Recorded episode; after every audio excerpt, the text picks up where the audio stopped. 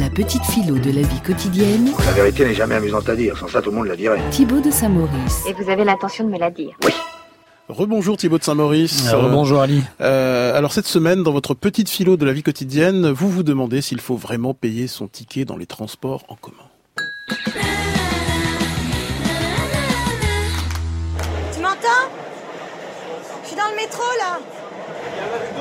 Ah bah c'est pire que ce qu'on imagine quoi. C'est euh, les gens. Bah les gens ils sont normaux mais vraiment genre normaux quoi. Genre normaux mais le bas de l'échelle du normal quoi. Il y a même des enfants.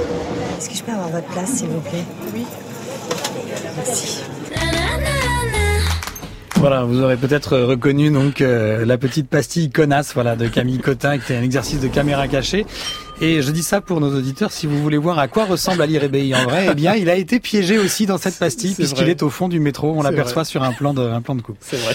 Voilà, pour euh, beaucoup d'entre nous, donc, ce quotidien est rythmé, hein, de beaucoup d'entre nous qui sommes des gens très normaux, voilà, euh, par des trajets dans les transports en commun. Et pour tout vous dire, moi aussi, cette euh, idée de chronique, elle m'est venue lors d'un trajet de transport en commun. C'était vendredi quand je prenais mon RER pour aller au lycée.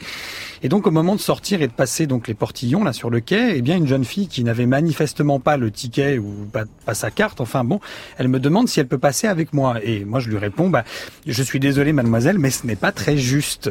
Alors, elle est un peu surprise, elle recule un instant, elle est un peu interdite, elle dit trop rien, et puis finalement, il y a quelqu'un, une autre jeune fille qui passe, elle passe très vite derrière elle, et puis, euh, et puis voilà, l'événement est, terminé.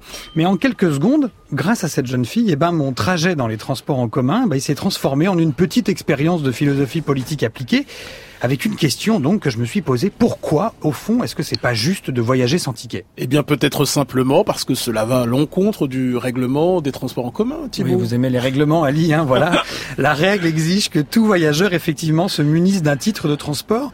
Celui qui voyage sans, eh ben, ne respecte pas cette règle et il est donc dans la même situation que celui qui ne respecte pas la loi. L'injustice ici, elle est donc strictement conventionnelle, c'est-à-dire strictement relative à une règle établie.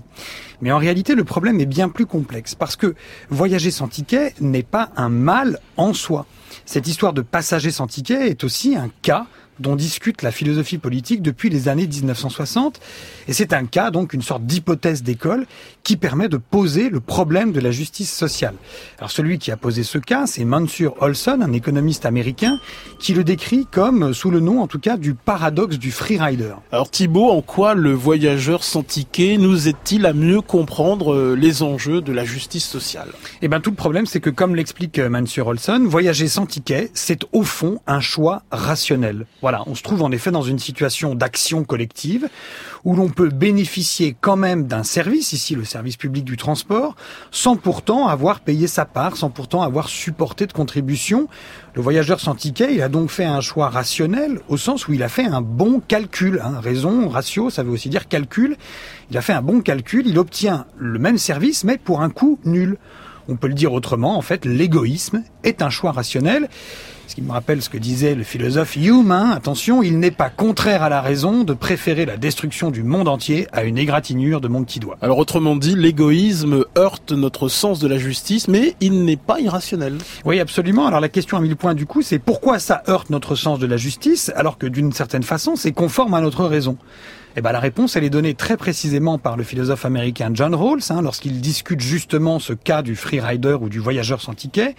Rawls explique que l'égoïsme a beau être rationnel, eh ben, il n'est pas juste, parce que ces principes ne sont ni généraux, ni applicables universellement.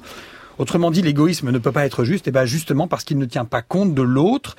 Ce qui n'est pas juste dans le fait de voyager sans payer, c'est non seulement de ne pas payer sa part, d'accord, mais c'est aussi de ne pas faire comme les autres et au contraire de se servir des autres. Moi, par exemple, je n'ai évidemment rien contre cette jeune fille en particulier hein, qui a voyagé sans ticket vendredi. Peut-être d'ailleurs elle avait juste oublié son ticket ou sa carte, mais sa demande a fait que je me suis senti utilisé ou manipulé par son choix de voyager sans ticket. Et en fait, c'est ce que j'ai ressenti comme une injustice. Alors voilà, un petit exercice de philosophie morale embarqué hein, dans un RER. Ça nous apprend finalement à distinguer les deux dimensions de notre raison, une dimension rationnelle et une dimension raisonnable. Et ces deux dimensions, elles ne sont pas toujours compatibles. Et c'est pour ça aussi qu'il y a tellement de discussions autour du concept de justice.